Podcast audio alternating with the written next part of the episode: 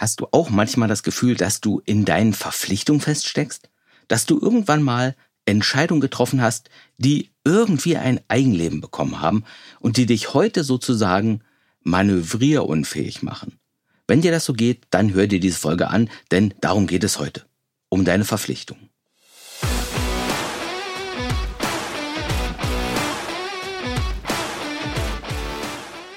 Herzlich willkommen im Podcast Mein Leben, meine Regeln, wo es darum geht, wie Lebensgestaltung und Selbstführung funktioniert, damit du immer öfter sagen kannst, ich liebe mein Leben, weil ich alles habe, was ich brauche.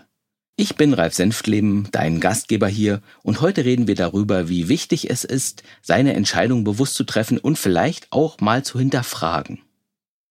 Also, wir selbstbestimmten Lebensgestalter wir entscheiden doch lieber selbst. Das ist doch so, oder? Wir wollen eben selber sagen, wo es lang geht. Wir wollen unsere Richtung selbst bestimmen. Und allem voran wollen wir nicht, dass andere darüber entscheiden, wo unser Leben hingeht. Selbstbestimmte Lebensgestalter, die entscheiden also lieber selbst, statt sich den Entscheidungen anderer zu beugen. Und normalerweise geht das Ganze so, also der Prozess der Lebensgestaltung. Zuerst überlegst du dir mal, was du willst oder was du gerade brauchst oder was dir wichtig ist. Zum Beispiel, ich bräuchte gerade mal wieder ein paar Erfolgserlebnisse. Das könnte mein Ziel sein, weil ich vielleicht gerade so ein bisschen auf der Stelle trete und weil ich das Gefühl habe, ich bräuchte mal wieder einen Kick, ich bräuchte mal wieder ein Erfolgserlebnis. Das ist mein Ziel. Und das Ziel festzulegen, das ist eben der erste Schritt bei der Lebensgestalterei. Und der zweite Schritt ist dir zu überlegen, welche Möglichkeiten du hast, um zu bekommen, was du willst, also um dein Ziel zu erreichen. Bleiben wir einmal bei dem Beispiel mit den Erfolgserlebnissen. Da könntest du dir Möglichkeiten überlegen, um genau Erfolgserlebnisse zu haben. Zum Beispiel könntest du sagen, hm, ich könnte ja wieder mit dem Sport anfangen oder ich könnte eine neue Sprache lernen oder vielleicht könnte ich ein neues Musikinstrument lernen. Du überlegst dir also Möglichkeiten, um dein Ziel zu erreichen und der dritte Schritt der dritte Schritt im Prozess der Lebensgestalterei sieht so aus, du entscheidest dich für eine deiner Möglichkeiten aus Schritt zwei und legst los, kommst ins Handeln, tust etwas dafür.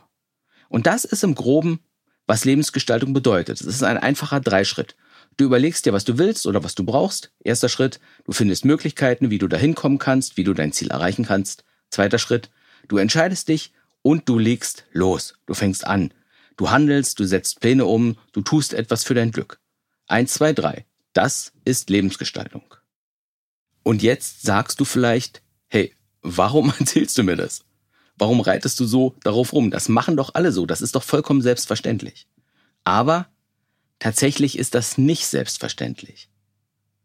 Die meisten Menschen denken erstaunlich wenig über ihr Leben nach oder über ihre Bedürfnisse, über ihre Wünsche, über ihre Ziele. Dazu haben sie nämlich gar nicht genug Zeit oder vielleicht auch manchmal einfach nicht genug Ruhe, um darüber nachzudenken, weil sie so unglaublich mit anderen Dingen beschäftigt sind. Und zwar mit ihren Routinen, ihrem Alltag, ihren Gewohnheiten, mit dem, was man normalerweise das Leben nennt. Die meisten Menschen leben einfach und erfüllen die Verpflichtungen, die sie irgendwann mal eingegangen sind. Sie leben ihre Partnerschaft, sie leben ihren Job, gehen morgens hin, gehen abends von der Arbeit wieder zurück. Manchmal triffst du dich vielleicht mit Freunden oder du gehst zum Sport. Oder normalerweise ziehst du dir wahrscheinlich abends einfach ein paar Folgen bei Netflix rein. Die meisten Menschen folgen einfach nur ihren Routinen, ihrem Alltag, ihren Gewohnheiten. Aber sich zwischendurch zu fragen, was brauche ich eigentlich gerade? Wie geht's mir gerade? Was will ich eigentlich in meinem Leben erreichen als nächstes? Diese Fragen stellen sich die wenigsten Menschen im Alltag. Aber ab und zu, da übersteigt irgendein Problem oder irgendeine Unzufriedenheit im eigenen Leben eine Schmerzgrenze. Es passiert vielleicht irgendetwas, was doof ist, oder irgendetwas staut sich auf. Irgendetwas bringt das Fass zum Überlaufen. Und dann ändern viele Menschen etwas. Sie kaufen sich vielleicht ein Buch über ihr Problem oder suchen sich vielleicht sogar einen Coach. Und dann fangen sie an, Dinge in ihrem Leben zu ändern. Sie ändern vielleicht ihr Verhalten. Sie lernen neue Fähigkeiten. Sie führen vielleicht klärende Gespräche. Sie sorgen also dafür, dass das Problem wieder verschwindet.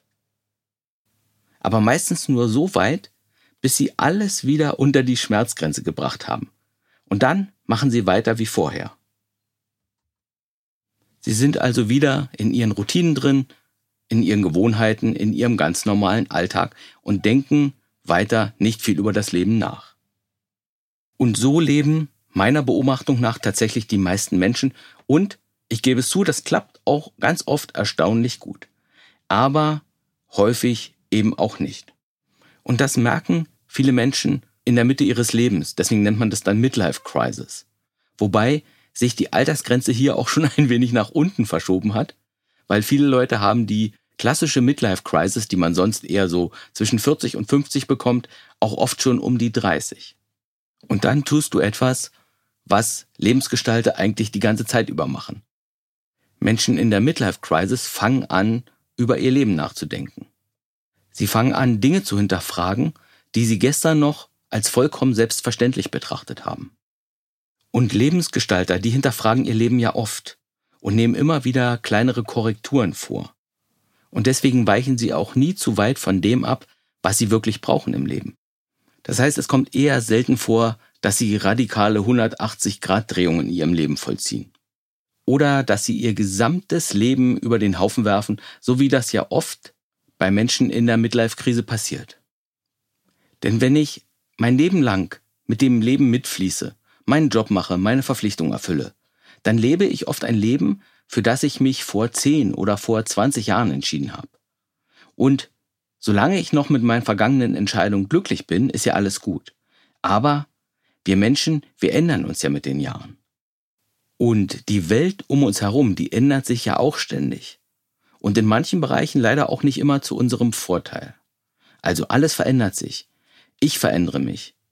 Aber ich folge immer noch meinen vergangenen Entscheidungen von vor 10 oder von vor 20 Jahren.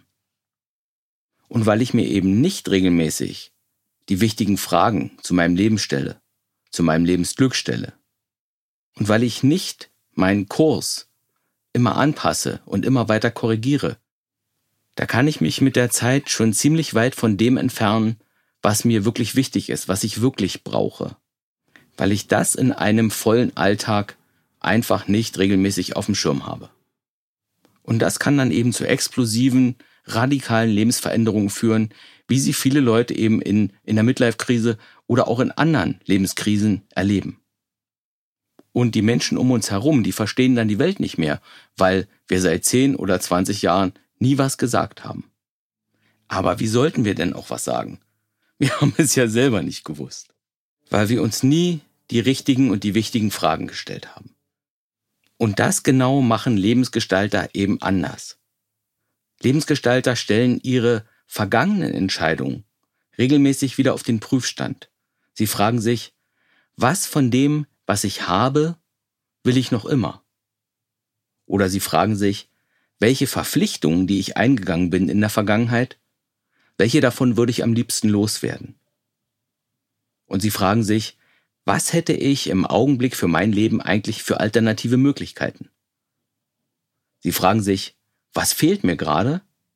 Und was müsste ich ändern, um das zu bekommen, was mir fehlt? Als Lebensgestalter suchst du Antworten auf diese Fragen. Und ausgehend von den Antworten fängst du an zu planen. Du fängst an zu planen, wie du dein Leben wieder mehr auf Kurs bringen kannst, wie du es wieder mehr in Einklang mit deinen Werten und mit deinen Bedürfnissen und mit deinen Wünschen bekommen kannst. Und zugegeben, es ist absolut nicht leicht, deinen Weg auf diese Art und Weise zu gehen. Du musst vielleicht manchmal über deinen eigenen Schatten springen. Du musst vielleicht manchmal deinen ganzen Mut zusammennehmen. Du musst vielleicht auch das ein oder das andere ernste und tiefe Gespräch mit jemandem führen, der dir wichtig ist. Oder vielleicht musst du manchmal auch einfach nur aushalten, dass andere dich für eine gewisse Zeit nicht mögen, dass sie dich nicht leiden können, weil du etwas getan hast, was sie nicht, was sie nicht gut finden oder was sie dir vielleicht übel nehmen. Ja, es ist nicht leicht, den eigenen Weg selbstbestimmt zu gehen. Aber die Frage an dieser Stelle für mich ist immer, will ich, dass mein Leben leicht ist oder will ich, dass mein Leben reich und erfüllt ist? Manchmal da ist es einfach etwas zu ändern. Und manchmal, da hängst du aber auch zu sehr in deinen bestehenden Verpflichtungen drin. Und genau diese Verpflichtung, das ist ein Thema, über das du erstaunlich wenig liest oder hörst, wenn du dich mit Persönlichkeitsentwicklung beschäftigst oder mit dem Thema Lebensgestaltung. Unsere bestehenden Verpflichtungen, das ist etwas, was oft ausgeklammert wird. Aber unsere Verpflichtungen, die machen einen Großteil unseres Lebens aus. Das ist etwas, was wir aber oft erst spät im Leben verstehen. Und zwar, dass jede Verpflichtung und jede Verantwortung, die wir spüren oder die wir übernehmen, dass diese Verpflichtung und Verantwortung uns unflexibel und unfrei machen. Du hast vielleicht ein eigenes Haus oder du hast einen Arbeitsvertrag oder du hast einen Posten in einem Verein. Du hast vielleicht einen Kreditvertrag für ein Auto abgeschlossen. Du lebst in einer festen Beziehung oder du bist sogar verheiratet. Du hast Kinder. All das sind Verpflichtungen, die unser Leben bestimmen und eben die uns unflexibel und unfrei machen. Und jetzt bitte nicht falsch verstehen. Ich rate hier gar nicht von solchen Verpflichtungen ab. Ich habe ja selbst ein Haus und ich habe eine Frau und ich habe Kinder. Und das ist alles auch genau richtig so. Aber ich gehe damit eben sehr bewusst um. Ich habe alles sehr bewusst gewählt. Bis auf die Kinder, die hat mir das Leben geschickt, damit ich nochmal ein paar neue Dinge lerne. Aber alle anderen Verpflichtungen habe ich mir sehr bewusst ausgesucht. Denn die Anzahl der Verpflichtungen und der Verantwortung, die du im Leben übernehmen kannst, die du eingehen kannst, ist eben nicht beliebig erweiterbar.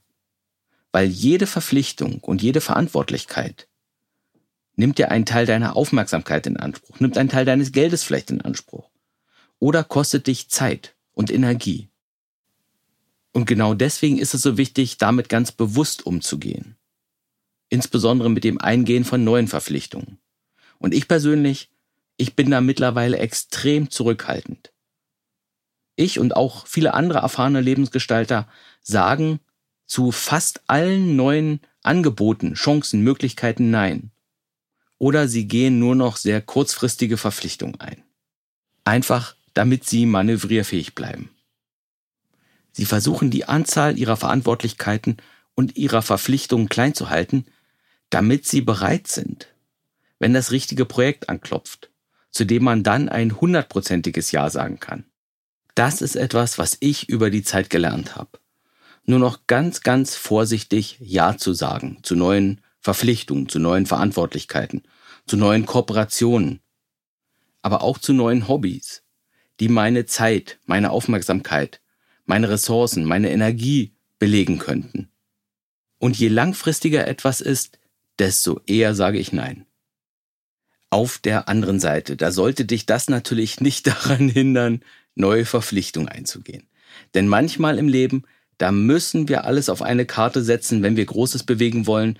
Und manchmal gilt, großes Glück können wir nur mit einem großen Einsatz und einer gewissen langfristigen Radikalität gewinnen. Und hier wäre eben mein Rat, bevor du so etwas Neues anstößt, beginnst, prüfe dich sehr gründlich und sehr bewusst. So, das ist es also, was Lebensgestalter von anderen Menschen unterscheidet. Sie denken mehr über das Leben nach. Sie denken mehr über das Leben an sich nach und über die Möglichkeiten, die ihr Umfeld ihnen gerade so bietet aber sie denken auch über ihr persönliches Leben nach, über ihre Innenwelt, über das, was ihnen wichtig ist, über das, was sie brauchen. Und wie sehr ihr Alltag ihnen das gibt, was sie brauchen, um glücklich zu sein, um erfüllt zu sein. Lebensgestalter, die denken mehr nach. Sie gehen vielleicht ein bisschen bewusster und geplanter und achtsamer mit ihrem Leben um. Vielleicht sogar manchmal ein bisschen strategischer. Wobei auch viele Lebensgestalter, die ich kenne, eher intuitiv vorgehen und auch ihren Impulsen folgen, aber das ist ja vielleicht auch eine andere Art von Nachdenken. Ich weiß es nicht. Wie auch immer.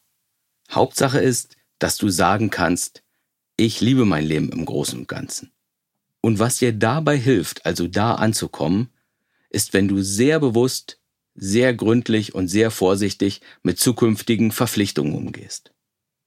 Ich wünsche dir jedenfalls ein super Händchen bei deiner Lebensgestaltung und dass du deine Möglichkeiten gut nutzen kannst und dass du deine Probleme auch zeitnah lösen kannst und dass du einfach genug Erfüllung und Freude in deinem Leben hast. Alles Gute und bis zur nächsten Folge. Tschüss.